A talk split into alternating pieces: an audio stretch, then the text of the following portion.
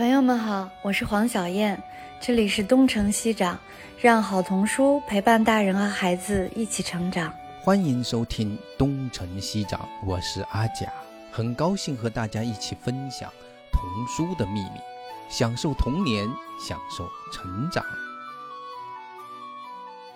欢迎大家来到东城西长。四月二号呢是国际儿童文学大师安徒生的生日。在一九六七年的四月二号呢，国际儿童读物联盟把四月二号定为了国际儿童图书日。那对我们中国的读者来说呢，四月二号还有一位值得纪念的儿童文学作家，或者在我心目中他是一位英雄，他叫已然，他的生日也是四月二号。今天我们这个节目呢，就是想聊一聊已然和他做过的那些事，还有他的作品。今天我们请了两位嘉宾，一位呢是韩岩老师。韩岩呢是彩虹花公益组织的理事长，他是彩虹花讲师团的导师，也是全国优秀阅读推广人，广东省第十五届十大优秀书香之家。那还有一位呢是徐超老师，徐超老师呢他专业就是儿童文学，是接力出版社的编辑，编辑出版了非常多的有名的书，像彭毅老师的《三十二个屁打败了睡魔怪》系列，还有如何让大象从秋千上下来等书，已然的一本大家都很熟悉的书，它是一首散文，原来叫《月亮和小鱼》。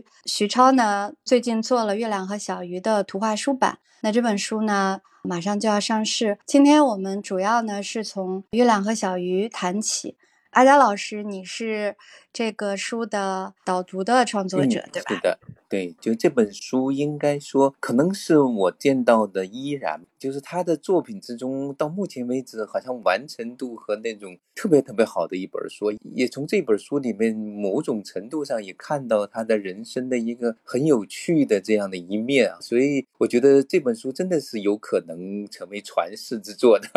所以我想，我们今天也以这样的方式来聊聊这本书，也聊聊他本人，应该是蛮有意义的一件事情。所以还是请请两位来自我介绍一下啊，谢谢阿佳老师，我是徐超，是浙江师范大学儿童文学专业的，现在是在吉利出版社做编辑。之前我也是在那个小书房是做版主，还有管理员之类的，跟依然也有很多交往，也编辑过一些书吧，也翻译过一些书。嗯，那请韩岩来自我介绍一下吧。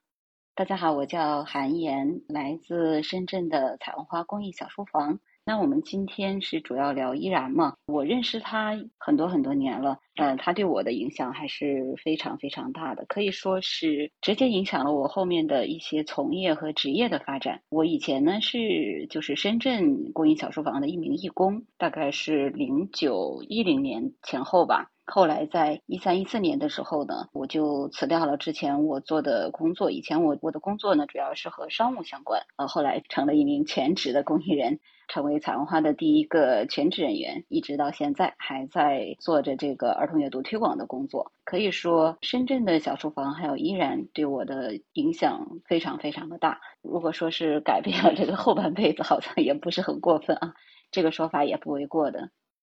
其实我们在二零一六年九月二十七号为依然出了。他的一本书叫《心弦奏响的一刻》，就是依然赏读三十七部经典童书，里面还有他的一些小诗。这本书我我是请那个应珊珊给我们做外编做的，我觉得他做的非常非常好，就是书的编排设计都非常的美。但是很遗憾，就是这本书我们没有卖的很好。后来我们又做了依然的《熊和兔》系列，就这套书，它的文字我个人也特别喜欢，但是也没有就是说。销售的很好，就是所以那天看到了许超新做的这本《月亮和小鱼》，就像阿贾老师说的，我个人也特别特别喜欢。那我们今天要不然就先从《月亮和小鱼》聊起吧，可以聊一聊为什么选了《月亮和小鱼》来做。我看了你写的那个编辑手记，特别打动我，写的非常好，里面有非常多的情感。这本书最开始的时候依然是发表在那个小书房论坛上的吧，他写的一个童话或者是一首诗。然后后来他那个依然去世之后吧，就是翻译板块的一个版主咖啡猫，然后他就是发给我一个链接，是古米老师画的那个月亮跟小鱼的那个草图。然后我就看了，就是我觉得那个小鱼挂的非常好，小鱼又很活泼，就是非常符合我心中那种小鱼的那个印象吧。然后我们就是去跟国民老师有联系吧。就回民老师也很愿意配合着这件事情，但是就是过了一段时间之后，他就给了我们一个新的稿子吧，因为之前我们也提过一些意见，但是他给我们的一个新的稿件跟我们预想就不太一样吧，就是跟他之前那个稿件有结构性上的一个差异吧，我们就也商量过好久，但是最终就是没有达成协议吧，主要有三个地方就改动的比较大。就是一个是他把就原来的他那个图是整页的，就是后来他新改的那个图，就他分成了上下两部分，等于说类似上面大概四分之三左右是那个图，然后下面的四分之一左右是空白的，就是放文字，就等于说文图分开了，这是一个很大的那个改动。然后另外一个改动就是他把那个整个页数就扩张到了好像大概有七十几页吧，就是我们那个如果看过月亮小鱼那个故事的话，就知道它是中间就有很多那个重复的段落吧，就是过了一个白。天，然后到了呃晚上，就小鱼告诉月亮，就是我爱上了风啊，我站上了波浪，我爱上了太阳，等等等等等等。然后他就把白天跟黑夜就分成了两个跨页，就是整个节奏就拖得非常的长，这是第二个非常大的一个改动。然后第三个改动就是。他就是没有把那个月亮的月相变化画出来，就是他从头到尾都是圆圆的月亮。但是其实我们从那个文字中就可以看得到，它这一开始是一个圆圆的月亮，然后到了最后它是一个弯弯的月亮。月相从圆到弯，其实里面有一个很重要的一些隐喻在里面。这三点吧，就等于说我们始终沟通就没有能够达成一致意见，所以就很遗憾，就最后没有能够跟国民老师合作。然后之后又找了好多画家，但是都没有合适的。就是一开始是没有考虑到去找国外的画家，因为也是很希望能够找我们自己原创的画家，但因为没有找到太合适的。后来是因为我们当时正好是有一个项目是跟韩国来那个合作吧。大家也可能都听说过，就是苏西里跟那个陶文轩合作的一本图画书。因为有这个项目，所以我也开始想，就是不是可能去找国外的一些图画书画家。一开始我其实也考虑过想请那个苏西里或者日本那个，这次也是提名那个安徒生奖那个黄景良啊。其实我也考虑过，但是他们那个咖啡太高了，所以可能也不太好跟他们合作。最后就是我们就看到了我们自己出过那些图画书吧。然后就看到了那个韩国的画家洪春美，就他之前在我们社出过一本图画书叫《时间的礼物》，就那本书就画的非常美，就跟月亮小鱼差不多。他可能讲述了自己对于关于时间、关于生命跟关于友情的一些书。最主要是我觉得他的画呃有一种很温柔的那种感觉，可能会跟依然的有一些接近吧。然后我们就去通过那个我们的那个国际部去找那个画家，然后就这本书画完之后，我去找画家，就想让他写一点关于创作手记，然后才知道其实就正好是在那段时间吧，就是出版了他那个时间的礼物啊，这也是他的处女作，然后他就觉得好像不知道为什么，他就对画画就是感到了一种迷惘，他在画画的时候就会感觉到很痛苦，这个时候我们就是请他来画这本书，然后也把依然的故事给告诉了他。然后他就觉得，依然尽管他是身体等于说有点残疾吧，他活了那么短的时间，但是他做了那么多那么多的事情，然后他就觉得我自己仅仅是这么一点小事了。他就想起了他小时候，他小山村里长大的，他每天晚上都会去看星星跟月亮，就会躺在草垛里啊什么的，就是看着天上的星星，然后他就回想起来他小时候那些生活，然后慢慢的他就觉得自己有勇气来开始来画这本书，所以我觉得这其实也也是一种缘分吧，等于说这本书是开始这样子来画的吧。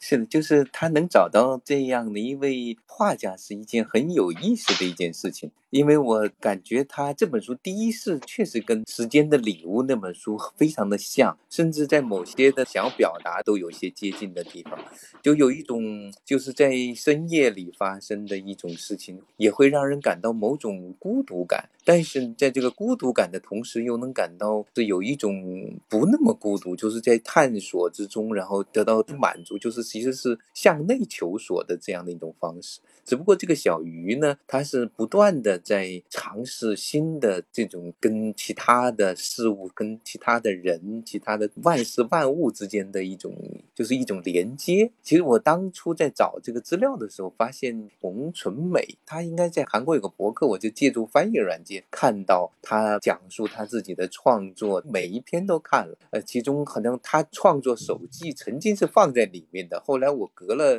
两个星期之后，发现她隐藏了。就是他讲到这个，我觉得特别契合，就是这个书特别让我觉得惊奇的一点，就是这两个人，就是依然和洪春美，其实是完全没有见面的，但是他们的某些气质，还有他那种表达是非常契合的，所以这本书读下来就好像是他们俩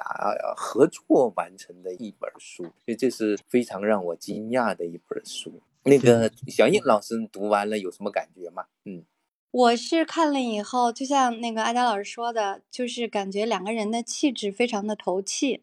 还有一个就是图像叙事的能力 非常的强，因为已然的文字是非常的简单和轻灵的。就是他的整个的叙事，你要看起来就是重复性的。小鱼去告诉月亮我爱上你，然后他又不断的告诉月亮我爱上了谁，我爱上了谁。就像徐超的编辑手记和阿佳老师的这个导读里面写的，就是这个小鱼开始他看到月亮，他爱上了月亮，然后他不断的外扩，然后他的世界不断的在放大，最后他爱上了另外一条小鱼。文本其实非常的简单，但是画家画出来的。是重新的有另外的一个世界，包括月相的变化，包括周围的一些外化的一些景观的，或者说一些形象的加入。就我觉得这个画手的确是非常的成熟的。还有就是他的那个技法做出来的那个高丽纸啊，那些他撕的那个纸啊，然后他渲染的那个色彩。因为它是月亮和小鱼的故事，有月亮在的这样的画面就就会很美。然后它的这种技法烘托了这样的一种美，的确是非常成熟，就是这是一个很成熟的艺术作品。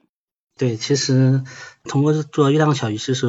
我也觉得就是是一本图画书。不同的画家来画，可能整体上就会呈现出一种不同的那种感觉，有可能会成为另外一个故事。就是月亮跟小鱼，其实我们从月亮的角度来看，或者是从小鱼的角度来看，它其实呈现那种风格会有些不太一样。从月亮的角度，我们可以看到它是一种很包容的一种很温柔的那种充满爱的那种感觉。但是如果从另一方面，另外一个方面，从小鱼的角度看，它又是一种很充满活力的那种，不断的去寻找自己喜欢的东西，不断的爱上那些美好的。书，然后到最后就是寻找到了自己生命中最重要的另一半嘛，等于说从小鱼的角度来看，他就是非常那个活泼的那种感觉。然后刚开始那个就是古米老师那一版嘛，就等于说他是更接近于小鱼那种感觉，他是那种比较活泼的。然后到洪春美这一版，他就感觉就更贴近那种月亮的那种感觉，会比较温柔，就充满那种爱的那种感觉。所以其实我也觉得，不同的图画书，其实它文本上，尤其是这种文字可能比较少，它从文本上可能会有很多多页性的东西。但是它如果固定成为一个文本，它可能就会呈现出不同的那种感觉。就是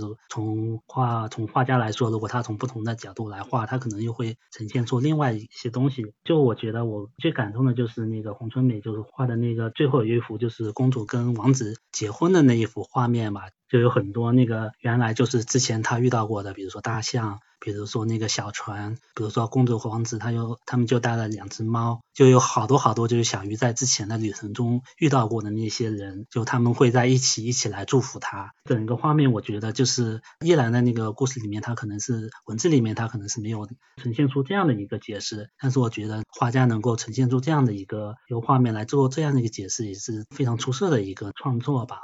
是的，这种节奏把握，就是这个原来的那个文字呢。如果仔细去看的话，其实会觉得有一点单调的。就是第几个晚上，他告诉什么，然后月亮说很好啊，那个就是感觉是这样。但实际上呢，就是可能这位插画家他读出了他的一种内在的一种节奏感，或者是他自己感悟到的一些东西，他赋予到这个作品里去了。所以，如果站在现在的图画给出的一个故事来看，看呢，它很像是这样哈。就我从我的这个理解，我也没跟这个画家给商量过。我感觉他这个月亮已经不再是我们最初读到文本的那个时候的一个概念，它很像一个母亲。就是他最开始是吧，他爱上了那个月亮，多多少少有点像小孩儿，他爱上了妈妈，就是这个是非常非常自然的一件事情。然后呢，他就开始满世界的开始去转了，就是他见到这个非常美的，他爱上了这个，哎，然后妈妈说你挺好的，然后他一个一个的一个去认识，一个去发现，然后等到他发现了公主和王子的时候，其实那个时候会有那么一点点的遐想啊，就是他可能爱上了王子，可是王子又跟公主又结婚了，但是这一瞬间，其实就是这个页面，就是刚才徐超说的，他把所有的那些万事万物的元素，其实当然不是全部的，但实际上是这个故事里面他遇到的，包括树啊，包括那些其他大象啊，还有那种各种元素，全部集中在一起，为这对新人去喝彩。包括那个黑猫和白猫，都让我想起那个黑兔和白兔那个 Gus Williams 的那个，就是大家都在为他这个庆贺的时候，在那个达到了最高潮。其实如果故事只是读到这里的时候，会觉得怎么收尾呢？这是很有趣的。结果到了这个页面之后，其实它已经是达到一个似乎是最高潮之后，画面突然间又变得非常的简单，甚至是有一种神秘感，就是所有的鱼好像都在一个姿态，你必须得很仔细的去寻找。找才能找到这个故事中的主角，还有他可能要遇到的另一半。就在这样的静静的他们的世界里，就是他像是从这个前面的这里面获得了某种感悟，他去寻找他自己的这样的一个人生或者他的这个生命中的很特定的意义的时候，我觉得这是一个非常有趣的预示。就是这个插画家他把一个看起来好像是一个平静的去发展的这样的一个文本的故事，变成了一个很有起伏，甚至是很有那种节奏感、很有哲理的这样的一种。变化到最后的收尾，就是你会很有触动，所以我 我我真的是我觉得能找到这样的一位插画家，非常的幸运。他某种程度上重新诠释了这个故事，因为我以前读过这个故事，我觉得适合一个图画书文本，但我没有想到他可以处理成这个样子，就是我觉得真的是非常棒。就是这本书经过这么处理了，我想如果依然自己见到了，也会非常非常的惊艳吧。韩岩老师读过吗？呃，我读过了。当我第一次就是拿到徐超发给我的文件的时候，我的感觉是非常的惊艳，同时也会有一种很感动的那种感受产生。刚刚那个阿佳老师提到，好像他们两个人就好像认识一样，好像他们两个人在一起创作，所以整体的感觉是我读到这个故事的时候，会有一种觉得以前如果是只读文字的时候，其实也会有一些想象的空间，但是配合了这个画面之后，会感觉好像。一下子，这十四天发生的故事就具象了。就好像我的脑海里面形成了一个电影的这样一个场景。另外，我自己呢，也可能也跟个人的这个阅读偏好有关系。这位画家他采用的这种拼贴的这个手法，给人一种，当我们去读这个文字的时候，再配合他的图画，就会让你不自觉的就安静下来，温和下来。所以我读的时候，其实心里的感受会有点不太一样。因为我和依然接触的这个过程中，我是比较了解，就是他其实是一个。在我的印象里面，他很有才华。他的文字就像我们大多数的读者读到的那样，就是很纯净、很温柔、很清亮啊。有的时候也充满了灵气，很灵动。但是实际上，当我们去跟他去接触的时候，就会知道他其实很顽强，甚至固执，也很强势，依然是这样的一个人。所以，这位画家他创作出来的这个作品，很奇妙的是，我我不仅仅能够能够感觉到这个温柔啊、安静啊、甜美呀这些气质。我甚至感觉好像画家的心里也有一种这种倔强的东西在，就是他通过他这种温柔的表达，好像也在这个倾诉着他的内心。这是我个人的一个 这样的一个解读啊，可能每一个读者读出来的东西都还不太一样。那我觉得韩岩刚才这段话 说的特别好，就是 你读到的这个，你觉得是跟你对依然的那个了解更有关系吗？就是我们今天除了来聊聊这本书，毕竟四月二号是依然的生日，我们也想以这期节目来告诉更多的人依然和他做过的那些事儿。他作为一个四岁就开始残疾了的这样的一位。非常顽强的勇士，活到了三十八岁，在短短的三十八年里，他做了特别特别多我们健全人都没有办法做的事情。这一点，我我觉得你应该是非常非常了解的。你可以多说说这些吗？提到这一块呢，其实很多人呢对依然的了解呢，可能是更多的是在他呈现的这些作品当中。他也翻译了很多这种特别优秀的绘本嘛。他翻译的文字还有他创作的文字呢，其实都可以让大家读到他的这种才情才华在里面。那对于像我和徐超这样子在小书房里面一直亲染的这些老人或者是老义工来说呢，可能大家对他的了解会更加的就是多元化，会不太一样。我呢，实际上是在创作上跟依然的这种就是沟通和这个学习还挺少的。我挺特殊的，我是依然影响的非出版行业的人员。我知道依然影响了很多这个出版领域的一些编辑啊，还有一些作者。那我加入这个小书房呢，其实是一个义工，从一个最普通的这个故事妈妈做起。我现在还记得当时依然做了一个这种像是推广人培训班的这样的一个培训的一个一系列的课程，所以我当时是应该是他的第一期的这个学员之一吧。那我们这些学员就是在和依然一起学习的时候，其实并没有学很多关于如何创作、如何去出版，或者是跟这个出版和创作打交道。我们学的是怎么样去读童书，怎么样去了解和发现孩子内心的世界，学习怎么样去。看到儿童啊，了解不同的这个儿童观等等等等这样子，从而能够让我们在做服务的时候，可以就是和孩子和家长走的会更近、更贴近。那这样的这一个过程呢，我到现在呢，其实会感觉特别怀念之前学习的那个时间。可以用一句话来形容吧，有点像是恰同学少年。所以我们现在这些老的学员，有的时候现在再在网络上聚在一起的时候，还会去感叹当时的那个时光。可能很多人看到易然的作品，但是并不了解他曾经为相当多的一批人也创造了一段特别淳朴的一段这个做阅读推广，大家一起学习和探索的一个岁月啊。那这个过程呢，对我们每一个人影响非常非常的大，它甚至就成了现在我们还在做的这个儿童阅读推广的理念和根基。那这种理念和根基很难说得清，它到底是一个什么东西？可能每个人内心的解读也都不太一样。可是它的这种复杂的这种根基，我们去回归最初的这个初心的时候，你都能够看到依然的影子，在我们做的这些事情当中都能够看到它。所以我也觉得挺神奇的。他那么脾气那么差，在给我们做培训的时候很凶，而且经常会批判我们啊，这个做的不好，那个做的不好。其实，在我们这个圈子里面，大家就会知道他其实脾气很臭的。可是我们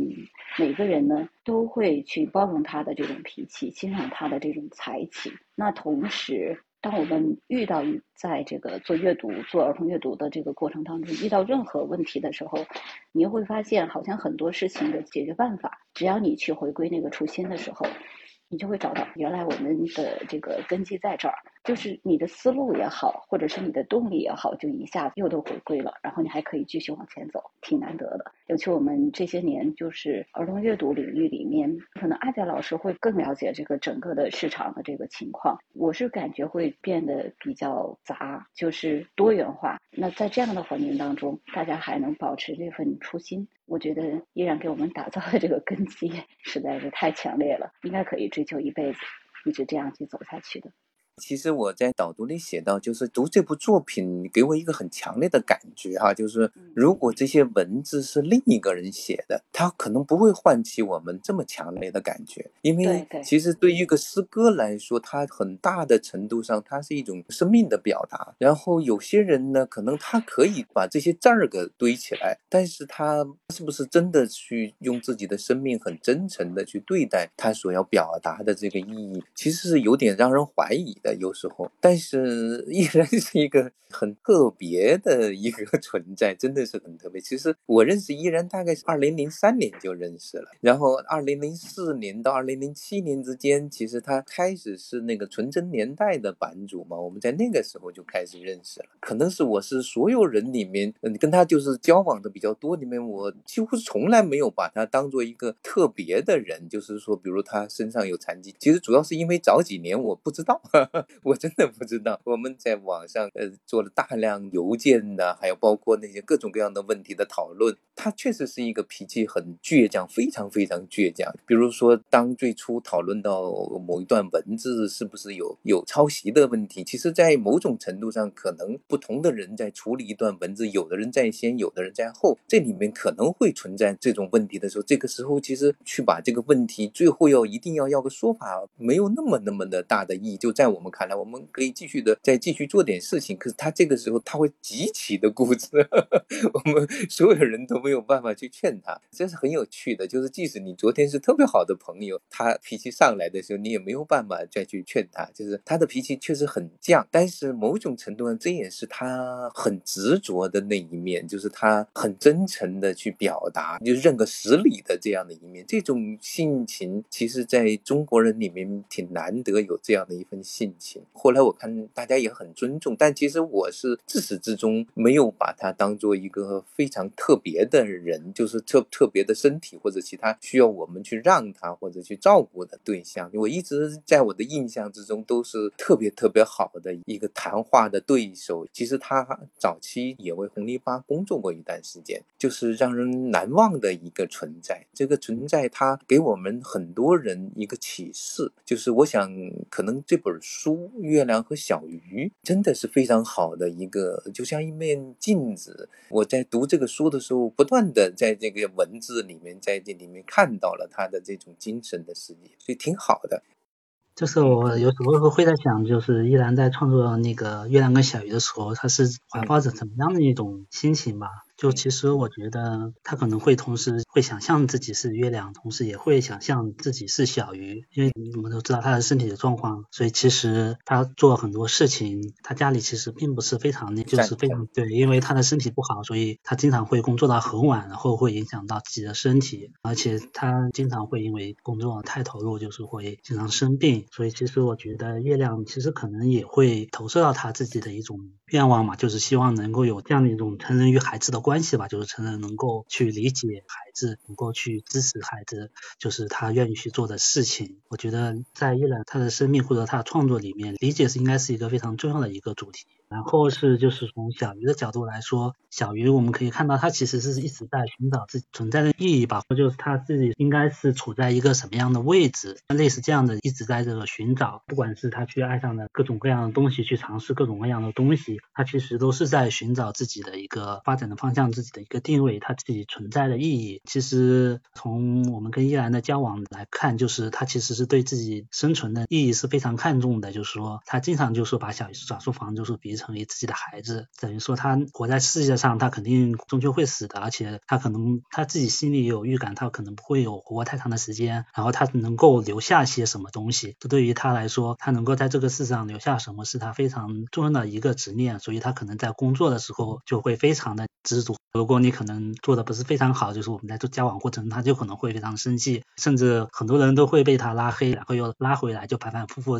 很多人都会经常会遇到这样的事情。其实他就是希望能够去通过自己的那种执着，能够留下一些什么东西。其实依然他从最开始是在纯真年代吧，我们认识，反正也是都是从那个纯真年代开始。他一开始就是虽然说是版主，也是一个小小的义工。纯真年代那时候就只是一个很小的论坛，那我们就是在里面。写写自己的那些小童话，然后发表一些对于一些儿童文学作品的一些看法、一些书评啊什么的。然后后来就说，依然大概是零四年左右吧，就是自己去开办的那个小说房网站吧。其实它是小说房网站，肯定是对那个纯真年代的一种超越吧。它肯定是继承了纯真年代的一些东西。就我们从它板块的设置，就一开始那个永无岛就是那个原创作者的一些交流平台，然后它还有那个幻想国，就是那个翻译的板块。黄昏海是那个插画的。板块，然后还有翡翠城市评论的板块，还有一些其他一些那个阅读的板块，然后交流的板块。它是让把那个原来纯真年代就是混在一起的那些板块，它就把它一个个分开来，让他们能够独立起来，就每一个都能够获得发展嘛。之所以它影响那么大，其实也是因为它就是扫描了很多当时国内不太常见的、不是那么能够很容易接触到的一些世界儿童文学的一些作品。作为一个网，就收集了很多这方面的东西。然后其实我们也看到，在一开始小书房其实它是一个比较基于兴趣的一个平台。慢慢的到了大概是零七年左右吧，依然开始往线下发展，他就做了公益小书房的活动。一开始是在上海、杭州啊、长沙，他找了好多好多的出版社啊，还有一些。些政府机构就是大家一起来做那个阅读推广活动。他一开始是在那个线上的活动，就是兴趣小组，然后慢慢的就是他希望能够把儿童阅读能够推广下去，然后做了那个公益小书房的活动。然后后来因为各种原因吧，可能也有他自己的那个性格原因，可能也有一些他身体原因，他后来就是退出了那个公益小书房的那个管理机构，他就开始做阅读推广人的培训吧。说他生命最后几年是在做那个阅读推广人的培训，就可能刚才韩岩就是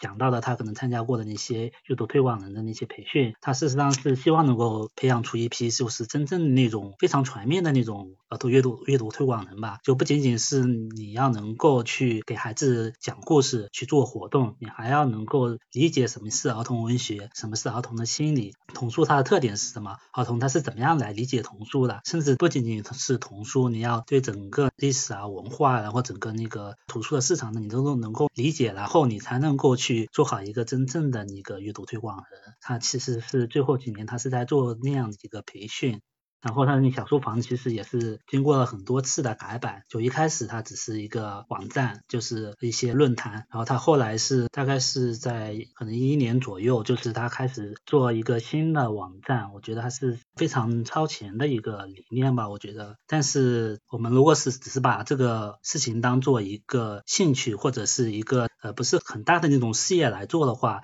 可能是个人是可以能够把它做得很好，但是后来他可能是想要做的事情就是非非常。大，我觉得就是整体来说，依靠他个人是不可能再做下去了。就比如说他后来做的那个小书房网站，其实他是非常非常超前的那个理念的。就是他怎么说，他是分了几个板块，一个板块是图书的一个板块，然后一个读书会的板块，然后是一个小站的板块。读书的板块，书就是它可以分成很多书，我们就可以想象，就是那个类似那样豆瓣，它可以聚集很多图书的信息，它可以在里面建书单，然后有书评，它也可以汇集一些读书的活动，然后它把它作为一个书书在里面。呃，作为一个图书的页面，你点进一本书，你可以看到很多跟这本书相关的东西，不仅仅是图书信息、书评，还有一些书单，就是你可以作为读书会来做的书单。然后那个点进读书会，它就可能就是一个可以告诉你，就是，比如说一些预预告的一些活动啊什么的，你可以去参加这些活动。然后从这个活动里，你又可以看到这个活动列出来的一些书，你可能点进去可以看到这本书相关的东西。然后像小站吧，就是等于说是你这个活动，它你可能是归属于一个，比如。说公益小书房就是彩虹花，你可以建一个彩虹花的小站，然后你在这个小站里面有一些读书会的活动，然后你通过读书会活动再点进去，你就可以看到书，它就是等于说建立一个非常完整的一个呃体系吧，就你可以从那个从书本身，你可以扩展到一个整个的阅读活动，就扩展到整个组织，然后你从这个组织你又可以到活动，然后又可以到书，这其实是一个非常先进的一个图书的一个网站吧，但是只有他个人来做这件事情，所以他的那个预算记得好像是只有。两万块钱来做这个网站，所以事实上这个网站开发的并不是非常成功。像这样网站，我觉得是没有几十万、几百万，其实它是做不好的。其实这就整个时代，我觉得也是这样子慢慢发展过来的。从一开始就是我们可能就是单凭兴趣来做，然后慢慢的、慢慢的就是发展，开始发展起来。我们真的要做好，就即便是像豆瓣这样说起来好像是没有什么积极的去商业化的那些东西，但是当你要做好，你背后没有支持，其实是做不了。所以其实这个也是时代的变迁吧，就是依然它其实一直是在寻找自己的定位。它从一开始只是作为一个兴趣来做小书房，然后慢慢的就。投入进去，就是把小书房当做自己存在的一种意义，它存在的一个支点，希望能够把它做好。整个其实他做了很多很多的事情，就不仅仅是小书房本身吧，他其实事实上是也跟很多的人做了很多的事情。就比如说他会帮助那些原创作家吧，他可能有一些出版的一些机会，他会非常努力的去争取，去向出版机构去争取这些机会，不管是翻译的还是原创作家，他都会去争取机会，去让出版社去出版这些图书。他甚至会做到什么程度呢？就是他可能会，比如说翻译吧，就是说出版社一一般现在都是出版以后，就是图书出版以后，他才会给你钱。但是依然他会做到，就是说只要你把稿件翻译完了之后，他会自己先贴那个钱，就是去先把那稿费结给译者，然后他自己等出出了以后，那个出版社再把钱给他。他甚至可以做到这样的程度。我觉得他其实也做过一件非常有意义的事情，就是那个成立了一个创作者的维权的一个联盟吧。他就是。找到一个自产权的一个律师，然后就组建了这样一个联盟，就是帮助作者去维权，就是维护自己的各种权益，不管是那个，比如说从签合同开始就有一些什么霸王条款，或者然后他在跟出版社交往过程中有什么利益受损啊，他都会可以通过这个出版联盟来做那个事情。当然，这个出版联盟可能因为他去世之后，就可能也没有太发展起来，就是后来就慢慢的就解散了。其实我觉得这个也是挺可惜的一件事情。怎么说？我们看到其实就是像比如像日本。就是他现在那个对于创作者的那种版权就是非常那个完善，但是一开始他其实也是通过这个创作者自己慢慢争取，才能够有现在这样完善的一个知识产权那个体系吧。就是我觉得现在就是我们自己的除了依兰之外，我其实很少能有看到这样一个就是创作者自己来组建一个能够维护自己的那个权利的联盟，就是真的非常少。你描述的其实就是依然他想做的事情特别的多，是这样吧？就是很多很多的事情，可能只要其中有一件你要做好，都已经是挺厉害的事情。但是他会同时的在考虑做很多很多的事情。我感觉他后来还是有一种生命的急迫感，就是从我对他的交往和接触的过程，我还是觉得他后面的有些事情确实是，就是有一种特别特别强的一种。急迫感，好像再不做就来不及了的这样的一种感觉。有时候我们确实是需要这种，但是有时候呢，这也可能会是让事情实际上不太容易做的某种。其实这是也是双刃剑吧。但是放在他的个体身上呢，你却特别能够理解。就是我最初跟他交往的时候，发现他对像是死亡主题的那些文学作品、儿童文学作品非常的着迷，都到了一种真的是着迷的程度。后来我慢慢。能够去理解，因为我相对来说我是个慢性子。说实话，我对很多的事情的看法不敢那么着急，而且我是学法律的。实际上，依然最早的跟其他的机构或者是他们去签合同的时候，他都发给我看的。他的早期的合同是我帮他看的，因为他最初不太了解。然后后来他可能是他弟弟是不是也学法律了，所以也在这方面他也特别的较真儿。说实话，我是学这个的。我知道有时候处理这些问题不是那么的容易，但小燕老师也很了解，就是你如果你站在出版社的这样的一种角度，它不是那么容易去处理的。其实中国实际上图画书能够有版税。就是版税的稿费，这个第一本你们知不知道？第一本书是哪一本书？就是那本，就是《月亮的味道》，就是那个二十一世纪出的那本书，最早依然翻译，后来彭毅加入，当时跟王鑫一起去琢磨，最后那本书刚开始是敖德做的，所以我当时劝了所有的人之后，最后大家达成了一个某种意见，最后决定那本书是第一本用百分之一。一的版税的这样的一个稿费的一种形式，其实我在想很多事情吧，就是他在中国人做事很不容易，但是我特别能够理解，依然后来想做那么多的事情的一个原因，真的他有一种很强烈、很强烈的一种急迫感，就必须得快点把这些事情做起来。但是有些事情真的好不容易。刚刚你提到的这个急迫感呢，我嗯。特别有感受，尤其是在他生命的最后两年的时候，那两年他的身体状态其实是就是在恶化，但是网站呢正是在经历改版。刚刚徐超提到他的这个网站嘛，我就特别想跟听众们来说一下，就是依然在构建这个小书房网站上的这种特别超前的理念，以及这些年就是我在依然过世之后，后来又遇到了一些做阅读的人员，他们也有有一些人会和依然有一些相通的地方，但是就算是这个样子，依然在一三一五年的时候做这个网站改版，到现在其实目前还没有任何一个网站能够实现依然当初的这种构想，所以我就想说一下他的那个当时的那个网站的那个构想，我没有参与到他的那个网站的建设，可是后来去阅读的时候，然后再结合这个后期跟别人的去沟通，才发现他原来其实是建了一个特别棒的一个系统，他想建一个特别棒的系统。这个系统可能是以一本童书为基点，可能是纸质书，可能是这个大家都可以读的这种电子书。那以书为基点呢，可能就链接着书评、书单、活动、销售。我们可以看到，就是这是一条线啊。那么可能还会有一些创作呀、出版啊等等这样的线。那后来我接触到一家机构的一个负责人，他是做这个图书借阅系统的。然后他有一次就是把他的产品构想跟我讲了之后，啊，我当时半天没有说话，因为他的那个构想就和当初这个依然的这个构想是非常相似的，同时呢还打通了之前依然构想的另外一个链接，就是儿童阅读这个链接，因为他做图书的这个借阅系统嘛，所以说他是希望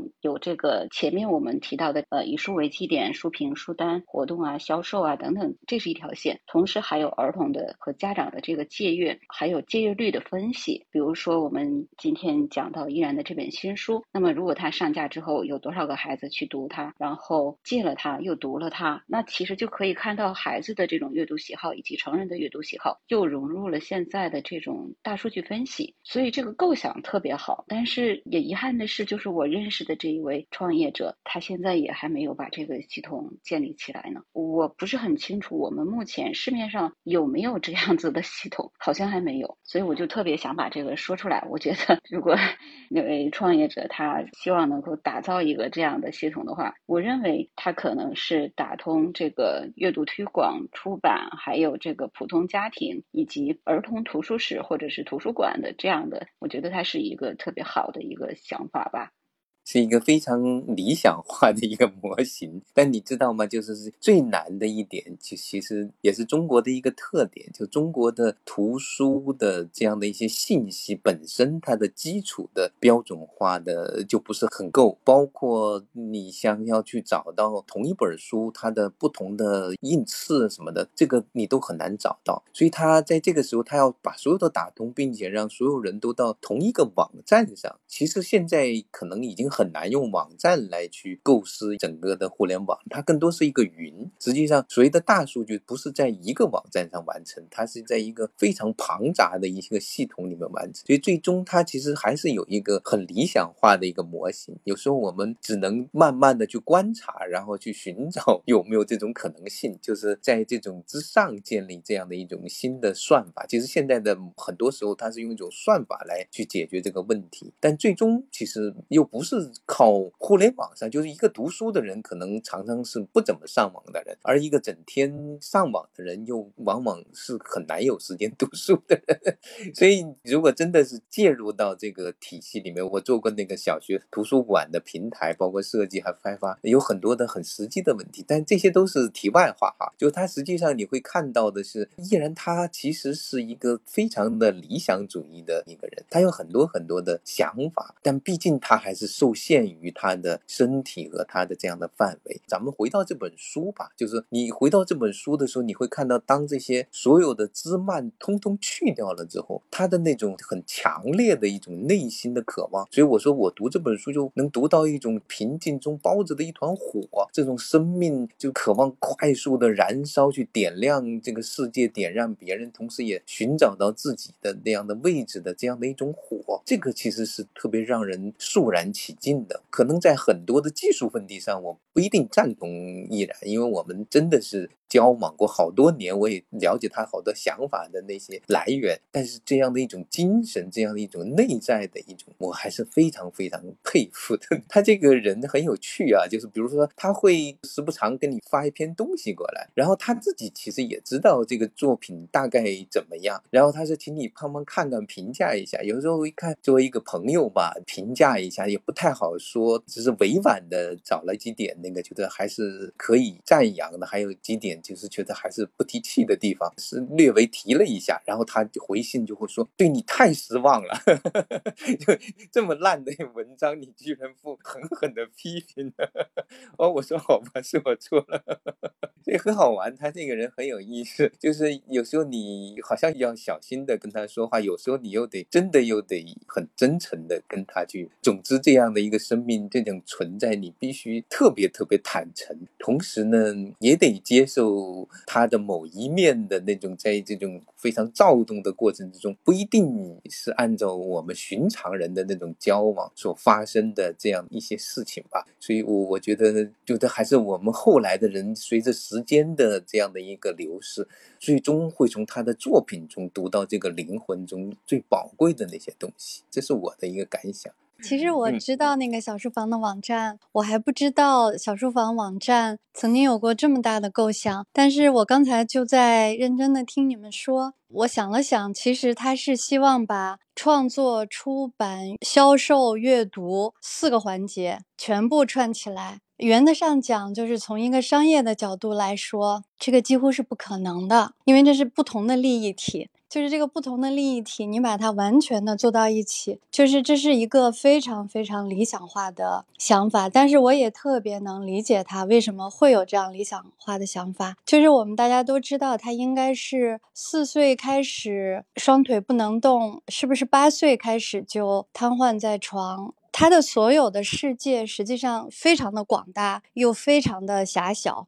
就是他的世界是他的那张床，他就趴在那张床上自学，学了所有的东西。我记得学了英语、法语、德语、日语，是吗？好几种语言。就是他的世界非常狭小，但是他的世界又无限的广大，他可以非常天马行空的去想象。我开始用了一个词给依然，就说我说他是一个英雄，这是我的理解。就是我们有时候说有一个人，他燃烧了自己，他等于说三十八岁的生命里面，我能够理解他的那种。就刚才阿佳老师用到了急迫感，因为我在二零一六年给他出书的时候，我联系了他母亲，我跟他母亲有过很多的对话。他母亲就跟我说，就说特别特别希望依然的这个作品能够被更多的人看到，然后他也希望他和依然的父亲能够继续把依然想做的一些事情做下去，但是他们老两口又说自己感觉很无能为力。那我觉得在依然活着的这个过程中，在他就是非常努力的想做非常多的事情的过程中，我相信他时时刻刻都有无力感，就是他既勇敢，但是现实又告诉他他是非常受限的。他在很多情况下很无力，那其实这也就是造成了他性格的这种非常鲜明的两面性。一方面，他非常认真的活着，他非常知道自己的时间紧迫，他要拿出来最高质量的东西。另一方面呢？他身体的这个残疾，因为后来他是褥疮嘛，这些可能都不应该说，但是就是我们可以去想象他的那种痛苦。但是我虽然原来都不知道小书房网站它有这么大的构想，有这么多的功能，我经常在想，在我心目中他为什么是英雄？我就在想，就是我是一个正常人，然后我都难以想象我去再去学习搭建一些计算机的东西，然后再去学习搭建网站的一些技术，然后再去做一个网站出来。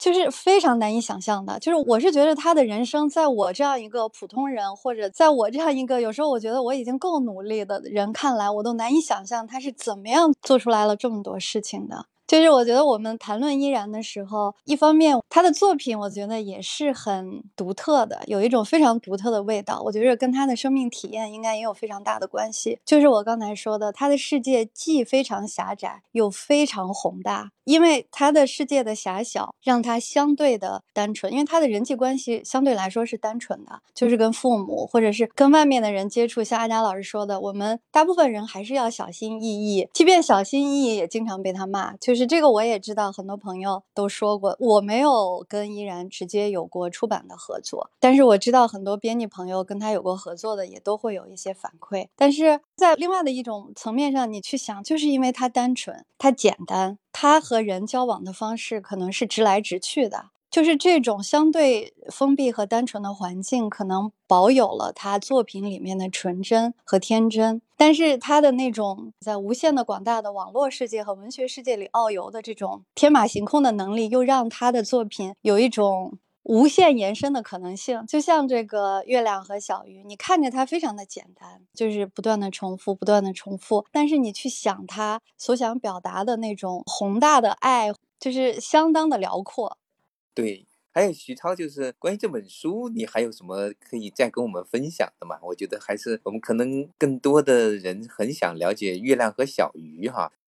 我觉得从依兰的角度来说，这本书其实有好多那个可以解读那个主题吧。不管是从那个月亮，还是从小鱼，其实从一开始读那个。故事的时候，其实也就可以感受到，就是它是那种成人跟那个孩子一样的那种感觉。其实就是讲这个故事的时候，一开始是讲，比如说小鱼不是后来就是经常说过了一个白天，到了晚上。小鱼告诉月亮，我爱上了太阳。第二天就说我爱上了风，然后第三天我爱上了波浪，就会觉得哎呀，这个不是渣男吗？好像很多人第一感觉就会有这样的感觉，就好像是如果我们没有去理解的话，就很容易就会感觉好像小鱼是一种见一个爱一个那种感觉。但事实上，我们可以从那个文字中可以感受到，其实是月亮是类似于那种妈妈那种角色。它是，比如说最一开始，其实它是我们从文字上也看到了，是一个圆圆的月亮。然后到了最后，就是小鱼遇到了一条小鱼，就他们一起去那个对月亮说：“月亮，我们爱你。”就是说，从一个圆圆的月亮到一个弯弯的月亮，可以看到一开始为什么是月亮？我觉得就是月亮在传统意象上，它其实就是阴嘛，然后它又是无所不在的，很容易就联想到它是妈妈的那样种形象。然后小鱼爱上的第二个是太阳，太阳也是无所不在的，但太阳在我们印象中它是一种阳，就像那种爸爸那种角色。然后从妈妈到爸爸，然后再到风，再到波浪，然后它是一点一点慢慢的、慢慢的通过各种各样的活动啊去冒险。然后慢慢成长，然后到了那个公主跟王子之前，我们也讲到过公主跟王子结婚的那个画面，它事实上是一种非常强烈的一种仪式感的东西。宫村美真的是画出了一个画龙点睛的画面，就是通过这样的一个仪式感，然后小鱼开始真正的迈入到他那种成人的阶段吧，或者说进入青春期那种阶段，然后他开始去留意自己身边的那个另一半，然后他就慢慢找到了另外一条小鱼，然后他们一起去跟月亮说：“我们爱你。”月亮。经过那么样一段长长的时间，一直到小鱼它开始独立了，然后它变成了一个弯弯的月牙，就可以看到它是好像是一种从很年轻、很充满活力，然后慢慢变成了一种老年这样一个阶段，它是一种变化。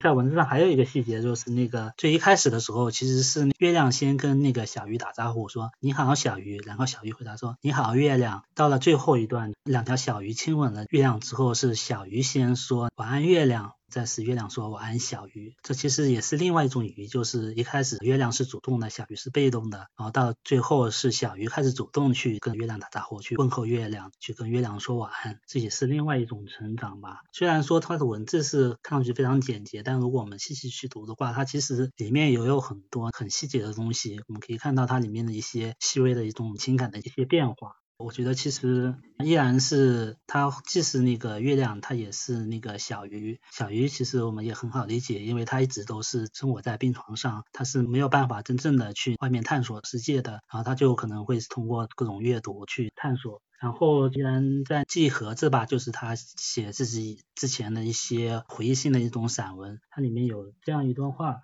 他说：“我从来没有因为做梦做的太多而被责罚过。”相反，我身边的每一个人都在很小心的保护我，让我的幻觉不至于破灭。他们的眼神仿佛在说：“这个小孩什么都没有了，不要再夺走他最后一点愿望吧。”结果我就有了这个世界上最大的梦，最大的自由，梦想的自由。所以我觉得，其实小鱼就是他这种梦想的自由的一个象征嘛。他可以通过梦想这种自由，他可以去慢慢的再去世界上去成长，然后慢慢的找到自己的位置。依然这最后其实他也是真正的找到了自己想要做的事情之后，他才才开始那么急迫，那么想要做事情的。其实我们可以看，在之前就是在他真正的开始做公益小作坊事业之前，他其实他个性可能还没有那么风风火火，或者说那么强烈吧。他可能之前就是相对来说精神上更宽裕一点，就他还是在寻找自己想要做的事情。依然的另一面，其实他对原创作者来说，他其实是非常温柔的，对孩子也是这样子。他真正会发火啊，或者说对非常严苛的那种事情，他其实是在工作上就是会非常严苛，但是对于那些生活上的一些事情，他其实真的是非常善良嘛，就非常温柔，很能够去体谅人，然后去帮助人。就关于这本书，其实他也是讲一个晚安的故事。依然，其实我觉得在那个小书房网站上就有一个书房日志吧，这里面有一些是那个依然。之前做小书房网站的时候，就很多是他日记吧，那里面有写了许多关于儿童文学，然后他的一些想法。里面有一段我觉得也是很感人的一种东西吧，就是他之前是翻译过《逃家小兔》吧，但当然是出版的不是他翻译，但是他自己翻译过，然后他写了一段关于逃家小兔的话，我觉得也是非常有意思的。他就说，跟逃家小兔的灵动与温暖相比，我更喜欢晚安月亮的安静和纯粹。一句晚安就让无数个夜晚回到了眼前。那时候。我们身边的一切，小猫、梳子、手套，都是我们的伙伴。那时候，我们爱一切，并没有什么理由或原因，只是爱着，被爱着，听见生命在所有角落里发出悦耳的声音。从何时起，我们失去了这样一份简单的心情？从何时起，我们就不再会使用这样一种简单的语言？为什么我们就不能忘了那些语文课本上才需要的臃肿的句子，重新用妈妈教给我们的话，来给我们的孩子说一个简简单单的故事？在翻译《晚安月亮》这本图画书的时候，我忽然一种想哭的感觉，不为别的，只为那简单的不能再简单的一句“晚安，不在这里的人”。那张纯白的纸页，几乎就和我每天晚上睡觉前看到的白色。天花板一样，当我们已经渐渐习惯对生活中的一切美好细节都视而不见的时候，是不是还能有一个短暂的片刻，不要飞翔在空中的魔法，不要经营编织的摇篮，不要每个愿望都能实现，只是面向小小的一片白色空间，道一声晚安？我觉得其实他写《月亮和小鱼》的时候，可能也会有类似这种这样的一种心情吧，就是晚安，希望能够给每一个孩子说晚安。他也是曾经写过这样一一段话，就是说，他说他在很早以前就有过一个梦，就梦想身边能有一个孩子，可以每天看到他对我对这个世界露出甜甜的笑容。但是那时候他就很清楚说，这个梦永远也只是一个梦而已，因为我十四岁的时候就已经知道了自己一生的命运，我永远不可能成为一个男人的妻子，更不可能成为一个孩子的母亲。我选择继续活着，却不是要向任何人证明什么奇迹的存在，而仅仅是为了留在这个广大的世界上，寻找一个孩子的微笑。这也是我为什么喜欢童话、喜欢儿童文学的真实的答案。如果一个人的躯干可以给他动力。让他多多少少给生活在这个世界上的缺少童年欢乐的孩子们带来一点补偿，那么做这样一个人，远比做一个完美无缺的人更幸运。其实我觉得这段话是非常好的诠释了他就是他为什么会去做小说房，为什么会去写这样一些故事。他写的所有的故事中，其实都是怀着这样的心理来写他的故事，然后来做他的儿童文学的推广啊。我觉得这是是他隐含在他背后的那些真正的心理上的那些原因吧。对我们今天除了说一下那个月亮和小鱼，我也想聊聊依然在我们这儿出的这两本书，一个是心弦奏响的一刻，然后是副题是依然赏读三十七部经典童书，还有一套是熊和兔。在心弦奏响那一刻的内封上，就引用了依然的一个小诗，他是这样写的：他说，我的存在只是水中的一滴水，火中的一点光，只是为了传递，传递一些梦想。那些梦想来自我读过的故事。那些故事，如今又通过我的语言传递给了另一些生命。就是这本书里面，除了有依然解读三十七部童书，像《晚安月亮》、像《猜猜》这些，还有他写给安徒生的基于安徒生童话写的几首小诗。那这本书呢，我其实也特别希望它能传下去。其实这本书我们做的时候，还请林文宝老师专门写了序。那这个像埃德熊和三大鼠，还有很多都是托夫杨松，鳄鱼爱上了长颈鹿，都是非常好的书。然后是依然，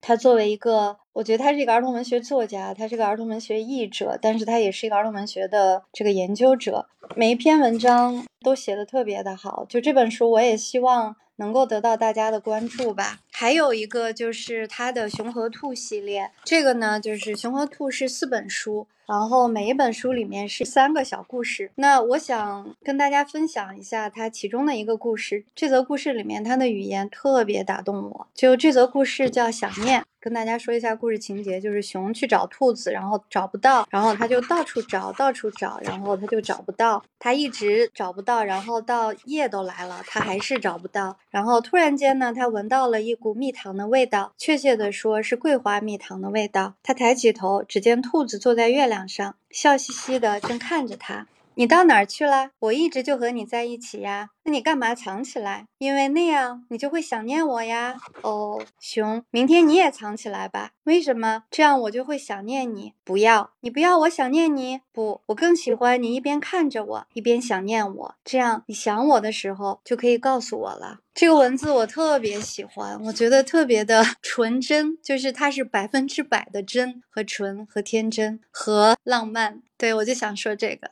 其实我也很喜欢那个熊和兔，就是我个人的一个意见，就是感觉好像怎么说，就是图画好像就我个人就感觉有点不是特别。就这个书我也很遗憾，我希望就是如果有机会，我们可以重新做它。我当时是把易然的项目都交托给了殷珊珊老师，他把那个心弦奏响的一刻，我觉得做的非常好，我特别喜欢。但是熊和兔一九年九月份才出来，整整拖了三年多。但是文字我非常喜欢，希望我们有机会重新再做它吧。这本书其实文字是非常有价值的，觉得是可能是在中国儿童文学里面，像这样那种这样纯粹的文字其实是非常少的。这本书我觉得很重要的是就是讲一个理解吧。其实是依然因为他自己的身体原因，其实他是跟普通人，其实我们是很难去理解他的那种他的生存境遇或者是他的想法，所以他可能就是呃，比如说熊和兔不是有一个难过的故事吧？他就说兔子跟熊说，熊我很难过，为什么难过？因为没有谁和我一样难过。就熊想了想说，我会和你一样难过的。然后兔子说不，你不会。中间就说熊做了好多事情，比如说站在大风里吹，冻得直发抖。然后熊说我很难过，但是兔子说不，你不难。过，你只是忍了。然后熊又去捅马蜂窝，被马蜂蛰得满头是包，然后说我很难过。但是那个兔子说不，你只是肿了，你不是难过。最后就是熊跌断了骨头吧，躺在床上，就是兔子帮给他做那个饭，但熊不吃饭也不吃药。然后兔子问熊你怎么了？然后熊不说话。然后兔子又问熊你在想什么？然后熊说，我就是不知道什么是难过，为什么我做什么都帮不了你，我太没有用了。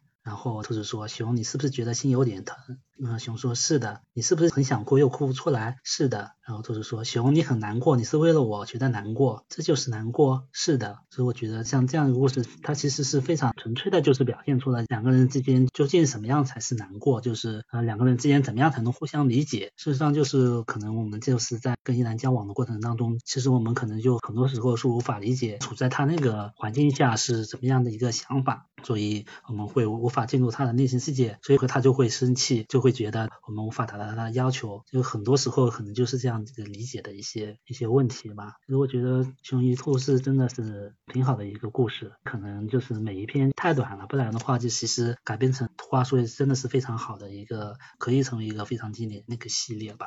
其实珊珊把这套书做成这样的一个类似于桥梁书的书的做法是非常对的，就是整个书的做法非常好，就是整个熊和兔的形象的那个造型，就是有一点点 不讨喜。对，我就是说，其实桥梁书也可以做成有些类似那个图画书那种感觉。我做过那个工程机子那些书嘛，工程机子的话，桥梁书它事实上也是有种类似按照那个图画书那种感觉，它是前后都是有连贯的，它是按照那种图画书那种感觉来画那个图画书的。其实桥梁书也可以做成类似一种图画书那种感觉，我觉得这应该也是没什么问题的。但是我觉得还是挺值得的，因为这本书其实真的是还是很有潜力的。文本特别好，然后我想把你刚才说的那个故事最后一段说完，就是要不然大家可能会觉得，那这个故事为什么要让大家一定要体会，一定要难过呢？实际上，我们可能应该撇开就是对痛苦的追逐 或者对难过的追逐，因为它最后的结尾是这样，他说就这样，兔子喂熊吃完药，就趴在熊的床边，在石膏上画画玩，他们两个都已经知道什么是难过了，所以。现在他们都很高兴，那这个结尾也是非常好的，就是非常懂儿童文学的一个结尾。嗯，是的，这本书其实可以参考《青蛙和蟾蜍》的那位画家的那样的一种创作手法，就是它既可能是图画书的样貌，但实际上也可以是让孩子自己来读的这种书，这也是一个非常好的一个尝试。就他的作品，其实你如果从依然总的来说，他的那些短篇都特别棒，包括他那个世纪短笛哈，那个诗集就是短诗，还有他那些小童话和那这种就是刚才包括熊和兔的这些，就是说如果纯粹作为纯文字呢，可能要想真的流传下来，还是有一定困难。就是它作为一个现在的这种阅读，那么如果能够把它做成这种图画书的样貌，我觉得像《月亮和小鱼》就做的特别的，就是好像这种形式就特别好。我觉得它真的有可能可以流传很多很多年，因为它这种内在的那种精致，它其实有时候也需要通过另一个再创作，从图画也好，或者在整个的把它变成一种结构化为一个图画书的这个样貌，它这个书必须得成为一个特别的实体，才有可能传下去。而且依然的书嗯的，就是我觉得它在国际上的销售版权的可能性很大。它的审美和创作的支点，它是非常的全球化的。他说的是最本真的很多的东西。嗯，听到你们讲特别感动，因为在座的几位都是在做出版和创作。那作为推广领域的艺人来说，我特别期待能够后面有他更多的这样的作品，可以以再创作的形式，让更多的读者、家庭和孩子读到。前面的一些作品，差不多依然的书，在我们的这个群体里面，大家都会去收藏。这个《熊和兔》文字确实非常出挑，画面会相对来说弱一些。呃，还有像这个《金钱奏响的一刻》，可能是因为我个人感觉它的销量可能是因为这个跟内容有关系，因为它是书评类的嘛，所以就是说这个家庭的阅读需求就反而没有那么的强烈。但是它的很多的这种短篇啊、诗歌呀、散文呢，还包括前面阿杰老师提到的这个四季短笛，我也觉得真的是有再创作的价值的，也有这个把他的这些好的作品推广到整个世界的这样的一个价值存在。我是非常期待黄老师还有徐超能够把依然的这些作品做得越来越好，而且让更多的人去读到。刚才那个徐超讲到月亮和小鱼，其实我还是想多说两句的，就是从文字上的那种精致，其实是表面上看是在重复，但实际上它那种内在的那种逻辑，这个故事特别的清晰。比如他一直在说月亮，月亮，月亮，但这个故事最初的文本最开始是圆圆的月亮吻了小鱼，中间没有提那个月相的变化，但到最后一下就变成了弯弯的月亮吻了小